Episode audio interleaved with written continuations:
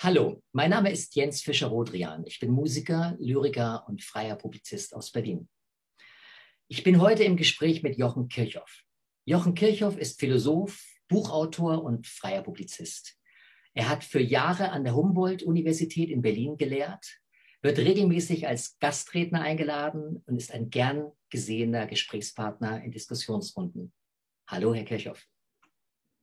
Hallo, Jens. Unser Leben scheint seit Monaten von außen bestimmter denn je. Zugehörigkeit durch Gruppenzwang ist jetzt nichts Neues. Konsumverhalten bestimmt schon seit langer Zeit oft auch das Verhalten junger Menschen. Man will dabei sein, man will dazugehören. Und jetzt ist was ganz Neues passiert. Jetzt hat der Staat die Funktion übernommen. Es gibt Abstandsregeln, Maskenzwang, Ausgangssperren. Kinder sollen sich weniger oder nur noch in kleinen Gruppen sehen. In Australien ist es sogar so weit gekommen, dass Politiker ganz offiziell dazu aufrufen, auch mit seinem Nachbarn gar nicht mehr zu reden. Herr Kirchhoff, wie konnte es so weit kommen? Ja, das ist natürlich eine Frage, die uns alle beschäftigt. Da ist irgendetwas fundamental schiefgelaufen. Und ich habe natürlich seit dem Frühjahr 2020 darüber nachgedacht, was ist schiefgelaufen. Da gibt es verschiedene Elemente. Ein Element ist folgendes. Die Wissenschaft ist von der Politik total reklamiert worden. Die Wissenschaft hat sich sozusagen zum Herrschaftsinstrument aufgeschwungen, beziehungsweise eine bestimmte Form von Wissenschaft. Und das hat, ähm, und dann ist sozusagen alles Lebendige, alles Subjektive, alles, was uns Menschen auszeichnet, ist dabei unter die Räder gekommen. Das kann man ganz schön zeigen, dass ja Wissenschaft, wenn ich das kurz sagen darf, ursprünglich ja auch mit Leben gar nichts zu tun hat. Wissenschaft ist ja ursprünglich etwas ganz anderes gewesen, eine Beschreibung der Welt. Mein Namensvetter Gustav Robert Kirchhoff hat mal gesagt, Wissenschaft erklärt gar nichts, sondern sie beschreibt nur. Und was beschreibt sie? Sie beschreibt im Wesentlichen Objekte, das heißt Dinge ohne Innenseite. Und die Dinge ohne Innenseite lassen sich wunderbar mathematisieren, was auch geschieht. Aber wir Menschen sind Wesen mit Innenseite. Die Welt überhaupt, meine ich, ist ein Ganzes mit Innenseite. Und da liegt bereits ein Schlüssel dieser ganzen desaströsen Entwicklung. Was passiert denn mit den Menschen, wenn man ihnen für längere Zeit die Mündigkeit raubt? Was passiert mit ihrer Psyche? Was passiert mit ihrem Sozialverhalten? Na, das macht sie in gewisser Weise natürlich kaputt. Denn da gibt es eine autoritäre Instanz, an der nicht gerüttelt werden darf. Das ist ja auch die berühmte Alternativlosigkeit. Aber die hat die Politik letztlich von der Wissenschaft. Die Wissenschaftsgeschichte ist ja hochinteressant und die Wissenschaft hat immer auch etwas Autoritäres gehabt. Es gibt immer eine Siegergeschichte und eine Verlierergeschichte. Und die Sieger haben sich immer sehr autoritär und arrogant gebärdet und alles, da, was davor war, runtergemacht und haben sich ganz dogmatisch auch verhalten. Das muss man wissen. Wer die Wissenschaftsgeschichte kennt, der weiß das einfach. Es gibt immer einen brutalen Dogmatismus der Wissenschaft. Und der spielt jetzt hier auch mit hinein. Und mit den Menschen macht es im Grunde genommen macht sie kaputt, weil die sozialen Zusammenhänge äh, des Lebendigen werden damit eliminiert. Wir werden zu Gegenständen gemacht. Wir werden zu puren Körpern gemacht. Der Körper ist einfach nur noch ohne Innenseite.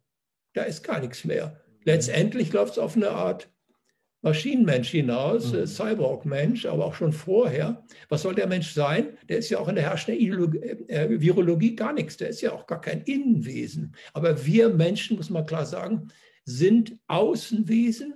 Wir sind physisch lebendige, biologische Wesen, aber wir haben ein Innen. Und dieses Innen ist ganz entscheidend. Es spielt ständig mit. Das ist die Psyche. Und da sind letztlich auch kosmische, seelische Zusammenhänge, die immer mit hineinspielen. Wenn man das ausklammert oder vollkommen eliminiert, zerstört man eigentlich die menschliche Grundsubstanz. Da mhm. bleibt kaum, kaum noch was übrig. Das macht alle kaputt. So, mhm.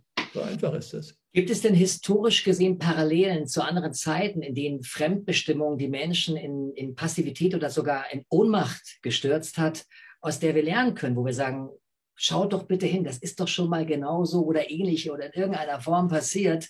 Ähm, ja. Können wir daraus nicht für die Jetztzeit lernen und vor allem wach werden und andere Menschen aufrütteln durch Aufklärung im besten Fall? Ja, natürlich ist das so gewesen, dass schon früher, nehmen wir mal die DDR, die Ideologie, die herrschende Ideologie wurde wissenschaftlich begründet, als ob das wissenschaftlich abgesichert sei. Mit, mit gewissen Abstrichen war das ja auch in der NS-Zeit der Fall. Nicht? Die Rassenlehre wurde wissenschaftlich abgestützt. Und immer wieder hat man ja versucht, Ideologien wissenschaftlich zu unterfüttern. Es gab ja immer auch einen Wissenschaftsfetischismus, eine Wissenschaftsgläubigkeit eine Wissenschaftsreligion, würde ich sagen. In gewisser Weise ist ja Wissenschaft, das ist ja fast eine, eine gängige Münze, auch eine Art Religion geworden, eine fundamentalistische Religion, die überhaupt die stärkste Kraft auf diesem Planeten ist mit der Technik im Zusammenhang.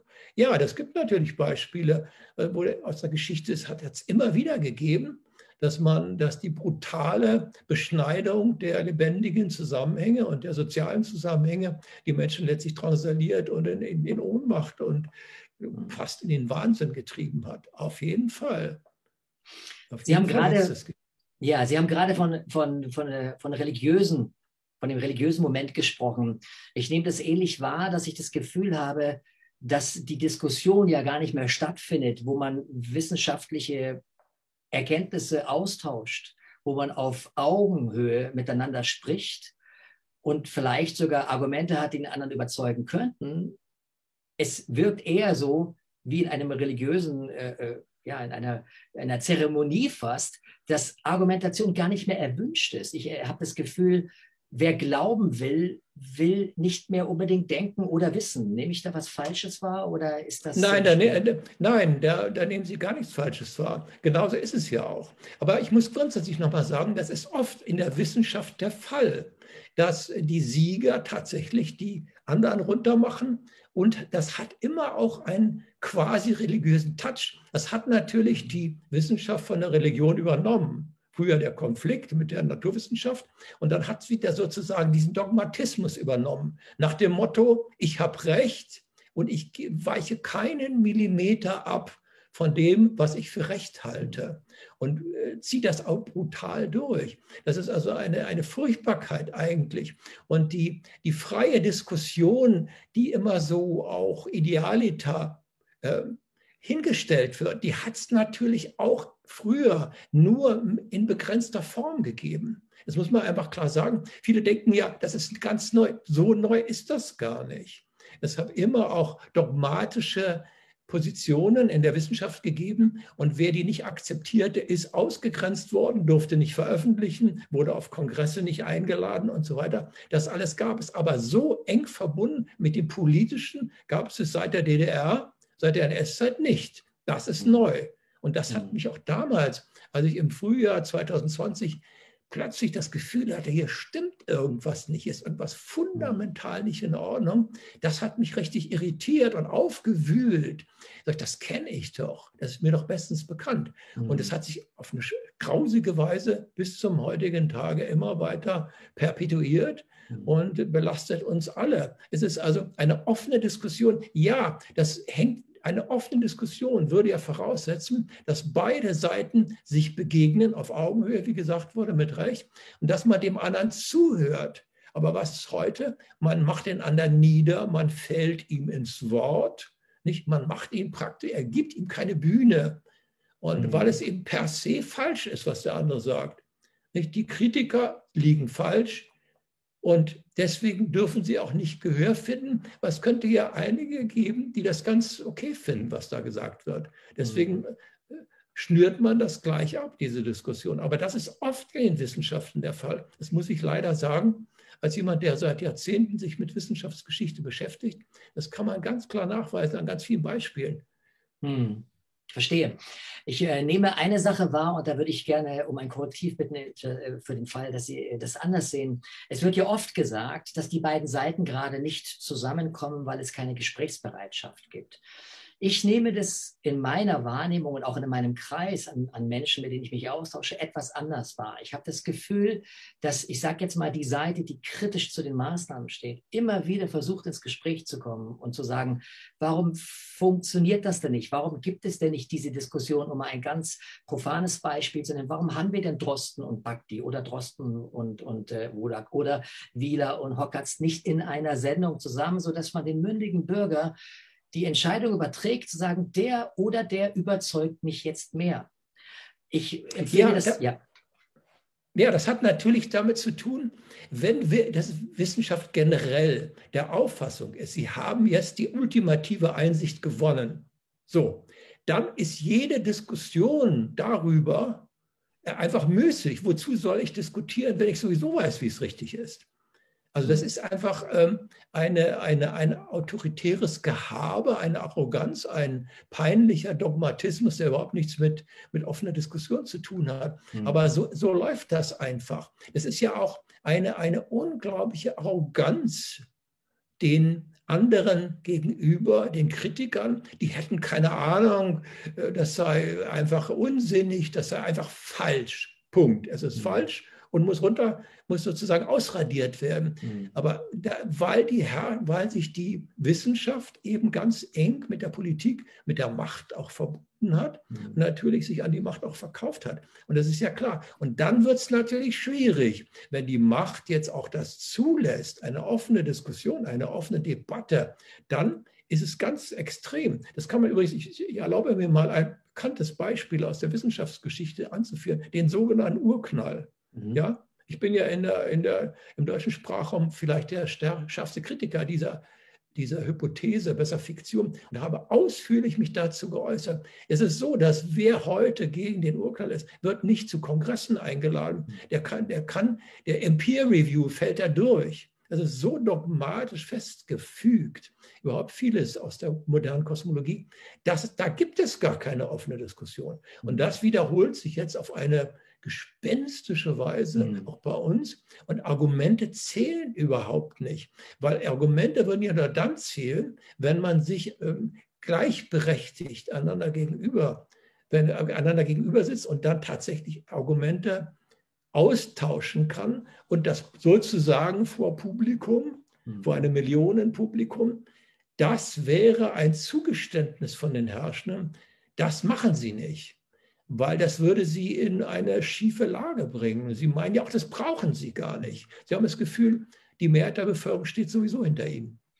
Wenn man aus dieser Fremdbestimmung wieder raus will, ähm, ja. dann ist es ja ganz wichtig, dass dieser Dialog irgendwann stattfindet oder zumindest startet. Man sieht jetzt, dass langsam einige Mainstream- oder Leitmedien aufwachen in der Hinsicht, dass kritische Artikel plötzlich zu lesen sind. Noch nicht viele, ja. aber immer mehr. Berliner Zeitung ist ein, ein, ein vielleicht sehr positives Beispiel. Ganz kurze Frage dazu. Ist es schon zu spät? Sind die Leute schon zu lange in dieser, ich nenne sie jetzt mal Angstblase, dass alle Dinge, die jetzt kommen und die Maßnahmen kritisch beleuchten und dadurch ja auch eine gewisse Beruhigung in die Diskussion bringen, weil man sieht, es ist vielleicht nicht die Killer-Epidemie, wie sie uns immer verkauft wird. Ist es dafür zu spät oder, oder wie ist da Ihre Einschätzung? Naja, die Menschen sind in gewisser Weise schon weich gekocht. Die anderthalbjährige Propaganda, die Dauerpropaganda, das Panikorchester, was unermüdlich spielt, hat auch alle Argumente hinuntergespült. Auch wenn hin und wieder, das weiß ich ja auch, das beobachte ich ja auch, natürlich auch kritische Töne von der sogenannten ähm, Mainstream-Presse, um das mal so zu sagen, wenn man das da lesen kann, das, man hat das Gefühl, das bringt gar nichts und beunruhigt keinen. Heute Morgen lese ich im Fokus online, 80 Prozent aller Corona-Toten sind gar keine Corona-Toten. Hallo, denke ich, im, im Fokus? Wie kommt das denn? Ja, aber diese Meldung, vielleicht ist sie morgen schon wieder vergessen oder das, doch, das müsste doch alarmieren das ein, äh, ein, ein Fokus, das so sagt, 80 Prozent aller Corona-Toten sind mit großer Wahrscheinlichkeit noch gar keine Corona-Toten. Genau deswegen frage ich. Deswegen frage ich, weil ich mir ja. denke, jetzt kommt es langsam, sowohl die Geschichte wie eben auch endlich werden die Nebenwirkungen der Impfung ähm, artikuliert Richtig. und trotzdem ist es so, ist es eine Nachricht, die kommt und geht. Das müsste ja eigentlich Schlagzeile auf allen Tageszeitungen sein. Ja, viele der dieser Einsichten, die auch in der Mainstream-Presse oder in den Qualitätsmedien angeführt werden, kommen ja dann doch in der öffentlichen Diskussion praktisch gar nicht mhm. vor. Das heißt, die laufende Impfkampagne kümmert sich ja gar nicht mhm. darum. Man, man, in der EMA kann man ganz viel nachlesen über Nebenwirkungen der, der Impfung. Das ist jedermann zugänglich. Das hat überhaupt nichts zu tun mit irgendwelchen Verschwörungstheorien. Mhm. Das ist einfach Statistik, das kann man ja. nachlesen. Das ist alles ganz genau aufgeführt. Aber wer macht sich die Mühe? Es spielt in Diskussion überhaupt keine Rolle. Und das heißt, heißt ja, wie einer aus der Leopoldina gesagt hat, Maul halten und impfen lassen. Ja, ganz schlimm. Es gibt brutal. Ja, Absolut. Es gibt zwei Sachen, die ich Sie gerne noch fragen würde. Ich beobachte eine Geschichte, die mir ganz besonders äh, Sorge bereitet. Wann immer totalitäre Strukturen sichtbar wurden, gab es immer auch eine, sage ich jetzt mal, eine Gegenbewegung bei den jungen Menschen, bei den ganz Jungen oder überhaupt bei der Jugend. Ne? Man erinnert sich dran, in der ehemaligen DDR gab es dann äh, junge Menschen, die sich getroffen haben, Skater-Verbindungen, wo man einfach sich gemeinsam gegen ja. das äh, Establishment in irgendeiner Form zumindest in mhm. seiner eigenen Welt wehren konnte. Jetzt haben wir das erste Mal die Situation, dass eine totalitäre Struktur an die Kinder rangeht. Sie dürfen nicht mehr miteinander spielen, sie sollen Abstand halten, sie sehen sich teilweise nicht mehr, sie verlernen Mimik. Ähm, äh, das ist ja eine Sache, die gab es in dieser Form noch nie. Haben wir eine neue Dimension ja. erreicht, was die Fremdbestimmung angeht? Haben wir unbedingt. Das hätte sich ja keiner vorstellen können. Na klar haben wir eine neue Dimension erreicht. Hat, ich sage immer, es ist gespenstisch. Mhm. Manchmal ist es so, dass ich es gar nicht glauben kann. Ich sage, es kann doch gar nicht wahr sein. Ich gucke mir auch die Deutschen an. Es sind ja nicht nur die Deutschen, das ist ja global in sehr vielen Ländern. Ich gucke mir die Deutschen an und ich kenne die deutsche Geschichte sehr gut. Und ich denke, das kann doch nicht wahr sein. Auch viele Menschen, die ich schätze, auch sogenannte Intellektuelle, die äh, früher kluge Dinge gesagt haben, auf die man gerne zurückgreift, hört man sie heute. Wenn man sie überhaupt hört, dann äußern sich im Sinne der herrschenden Maßnahmen, im Sinne der herrschenden Ideologie mit ganz, ganz wenigen, peinlich wenigen Ausnahmen. Und das ist eine einmalige Situation. Das muss man einfach sagen. Das müsste eigentlich jedem auffallen. Und ähm, was was junge Menschen zum Beispiel betrifft, ist ja auch interessant. Wie reagieren die eigentlich? Weil unter 20-Jährigen zum Beispiel, mhm. ne? wie weit sind die überhaupt interessiert daran? Oder halten sie es sowieso alles, sie tauchen darunter weg sozusagen?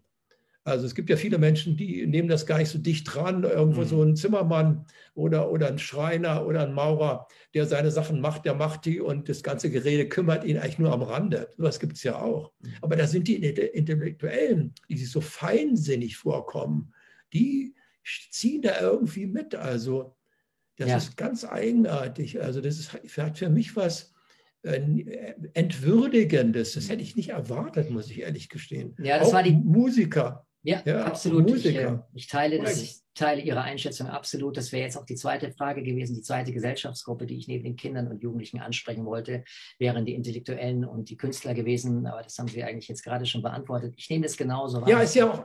Ja, ist ja auch so, dass manche Sänger, ich, habe ja auch eine, ich bin ja auch, auch Sänger, war es jedenfalls mal, aber eine Gesangsausbildung im klassischen mhm. Sinne, also kein Jazz. Und ähm, ich, ich habe mir dann geguckt, berühmte Sänger, Schweigen, das Schweigen im Walde. Mit ganz wenigen Ausnahmen, auch Menschen, die ich sehr schätze. Und denke, wunderbarer Mensch, wunderbarer Sänger. Hallo? Ja. Man hört gar nichts. Ja. Warum eigentlich? Und das ist eine, gerade wenn man die Musik liebt, wenn man die Kunst liebt und wenn man den Geist liebt im weiten Sinne, dann ist das einfach äh, knebelnd für, für alle. Das ist einfach furchtbar. Das ruiniert auch die Kultur. Im Grunde genommen wird die Kultur mit runtergemacht und zerstampft. Das deutsche Volk, sage ich mal, ist sozusagen verliert ein wesentliches, fruchtbares und wunderbares Element der eigenen Kultur. Ja, was, ist, was bleibt denn eigentlich noch? Absolut. Da bleiben jetzt nur noch die, die Cyborg-Fetischisten, die, die, das ist gut, die sind stark. Die, die Techniker, ich sage manchmal, die Erdbewohner, sage ich mal im Scherz, die Erdbewohner sind eigentlich mehrheitlich vielleicht nicht so intelligent, aber sie haben eine Kaste, die kann das. Und das ist der, das ist der technische Mensch. Die können das wunderbar und zwar gespenstisch gut. Sie versuchen ja sogar den Menschen nachzubauen. Also dümmer, sage ich mal, dümmer geht es gar nicht. Unter den Künstlern, die Sie angesprochen haben. Entschuldigung, bitte, ja, fahren Sie fort. Ja. Ja, er hat ja keine Innenseite. Da höre ich immer wieder, ja, irgendwann hat der Roboter, Roboter Bewusstsein. Ja, Gott, ja, was soll denn das sein? Die hm. Innenseite kann nicht herbeigezaubert werden. Wir Menschen haben, Gott sei Dank, eine Innenseite. Hm. Aber der Roboter und die technischen Dinge sind eben einfach im letzten hochdifferenzierte, äh, sind es also hochdifferenzierte Gegenstände, sind überhaupt keine Lebewesen. Und das, das verlernt ja man, das verlernt man ja zunehmend. Das ist ja auch, die ganze Naturbetrachtung hat ja was Gespenstiges auch. Ist ja, ja. furchtbar. Ja, was wird patentiert, da werden plötzlich äh, Dinge mhm. patentiert und, und es wird alles äh, rationalisiert und mathematisiert und computerisiert. Es hat ja mit dem Leben überhaupt nichts mehr zu tun. Ja, interessanterweise ist es ja sogar so, dass die Künstler, die Sie vorhin angesprochen haben, zum Beispiel nicht nur die, ja. die immer kritisch waren, die wir alle geschätzt haben, sondern Künstler, die in den letzten zehn Jahren das vorausgesagt haben, was jetzt passiert, dass selbst die schweigen, ja. was mich wirklich fassungslos macht, weil ich denke, es ist, Sie könnten jetzt innerhalb dieser, ich nenne sie jetzt mal Maßnahmen kritischen Szene, könnten Sie wirklich äh, nochmal vollkommen neu aufblühen, weil sich das bewahrheitet hat, was Sie besungen und beschrieben haben und auch in Ihrer Lyrik schon ausgedrückt haben. Äh, könnte, ja, könnte, könnte, aber es geschieht genau, eben nicht. Es geschieht eben nicht. Herr Kirchhoff, ich habe eine letzte Frage mit dem Wunsch nach einer kurzen Antwort. Wie kommen wir da wieder raus? Das ist die, vielleicht die allerwichtigste Frage. Da muss man vielleicht fragen, wo stehen wir überhaupt? Wo, wo sind eigentlich echte Chancen? Ein, sagen wir mal, ein globales Umdenken im Sinne einer wirklichen Kulturrevolution wäre vonnöten. Aber wird, kann das stattfinden? Man liest ja immer wieder, das müsste geschehen. Ich weiß es im letzten nicht, wie wir da rauskommen sollen. Es wird nicht vom Himmel fallen. Es muss auch erstritten und erkämpft werden. Es wird vielleicht auch gar nicht friedlich immer ablaufen können. Und äh, die Fronten stehen sich gegenüber. Trotzdem brauchen wir ja den Dialog. Wir brauchen, wir müssen die Hand ausstrecken. Das ist ja ganz selbstverständlich. Let, Im letzten glaube ich äh, an ein, sage ich mal bewusst hier als, als letztes Wort, glaube ich, an, es muss eine, eine kosmische Energie hier Platz greifen, die in irgendeiner Form das, das wendet, vielleicht wendet. Vielleicht wendet eine kosmische Energie das. Und äh, das würden ja manche sagen, was erzählt der Kirchhoff denn da? Was sind denn das für esoterische Dinge? Ja, das, das im letzten glaube ich, dass ich glaube, die hier alleine von immanent von sich aus sehe ich es nicht im Moment. Da sehe ich eigentlich eher keinen Ansatz. Und ich kann viele Pessimisten verstehen, die sagen, das wird überhaupt nicht stattfinden. Das wird nicht passieren es wird, kann da vielleicht noch Jahrzehnte dauern. Meine Hoffnung ist, ich bin ja nun ein älterer Herr, dass noch zu meinen Lebzeiten geschieht. Das würde ich mich sehr, da würde ich mich sehr freuen.